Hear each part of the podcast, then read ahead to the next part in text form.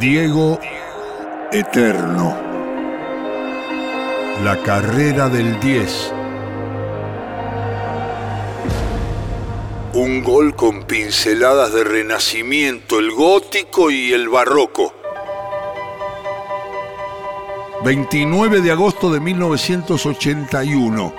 En el Estadio Comunal de Florencia, la selección argentina goleó en un amistoso a la Fiorentina, equipo que aún conservaba apellidos ilustres del cuarto puesto en Argentina 78. Un partido que arrancó muy complicado para el campeón del mundo y que terminó en una goleada celeste y blanca 5-3. Fiorentina jugó con Gali, Cucurredu, Bierchogud, Galvati y Ferroni, Pecci, Casagrande, después Sacchetti y Antonioni, es jugador. Daniel Bertoni jugaba en ese tiempo para la Fiorentina. Después entró contrato por Bertoni. Chicho, Graciani y Mazzaro.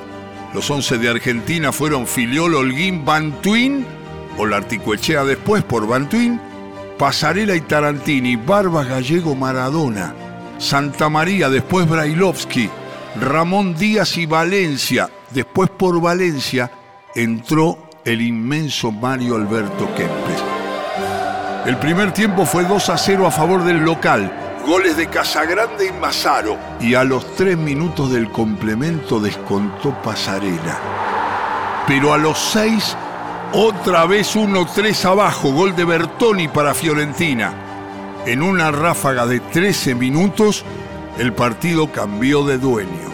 Otra vez Pasarela de penal, Barbas y los últimos dos con el sello de Diego.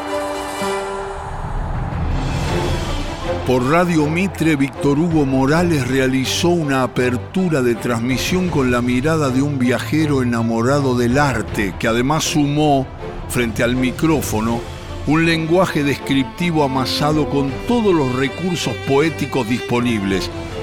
Pocas veces una previa futbolera habló de los personajes del Dante en la Divina Comedia, del David y la Piedad de Miguel Ángel, de Galileo y los Medici.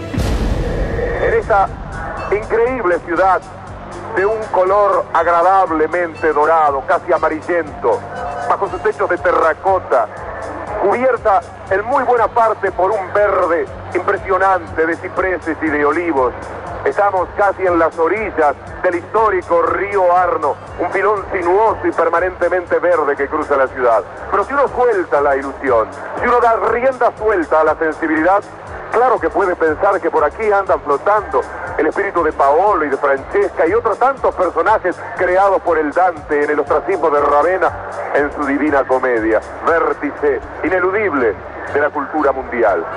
Y si uno también suelta la imaginación, pero se vuelve más concreto, más exigente, puede tocar, puede hacer suya, puede ir hasta la galería de la academia y tocar allí el David de los años mozos de Michelangelo, o tocar la inconclusa pietà.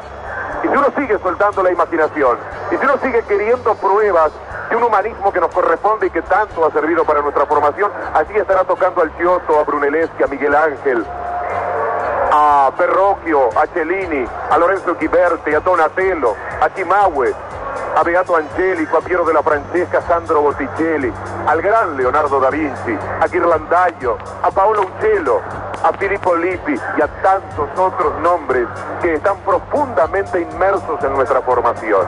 Pero nosotros nos sentimos obligados a burlar, en este caso, la trivialidad y decirles que aquí muy cerca nuestro, allí nomás en Santa Croce, tras esa fachada marmólea, yacen los cuerpos y los espíritus del Dante, de Miguel Ángel, de Galileo y de los Medici, que aquí viven, están dentro nuestro y están en ustedes, aunque no siempre lo estemos pensando, el humanismo del siglo XV y del siglo XVI que empujó el empirismo, que buscó el método experimental y que dio el hombre que hoy somos. Aquí se dan la mano valores fundamentales de esta humanidad que integramos. Aquí se dan la mano un constante ejemplo y una constante proyección y una posibilidad de buscarnos permanentemente en nuestras raíces.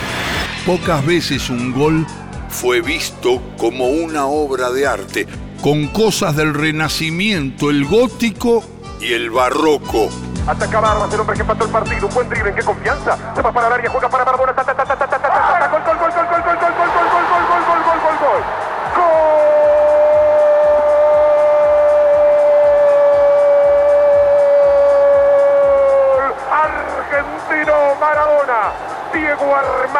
Maradona. Una muy buena jugada de Barbas. Que no ni no. Entró, jugó la pelota sobre Maradona. Venía desde la derecha Diego. Como un puntero que entra de ese costado. La paró de perfil al arco y cuando cayó le pegó por bajo. Sobre el parante izquierdo no tuvo nada por hacer el arquero Gali. Argentina 5. Fiorentina 3, Diego Armando Maradona. Cuando transcurren 27 minutos con un gol que tiene cosas del renacimiento, del gótico y del barroco, y que esta gente que sabe de esas cosas no está aplaudiendo como tal. Diego Eterno. La carrera del 10.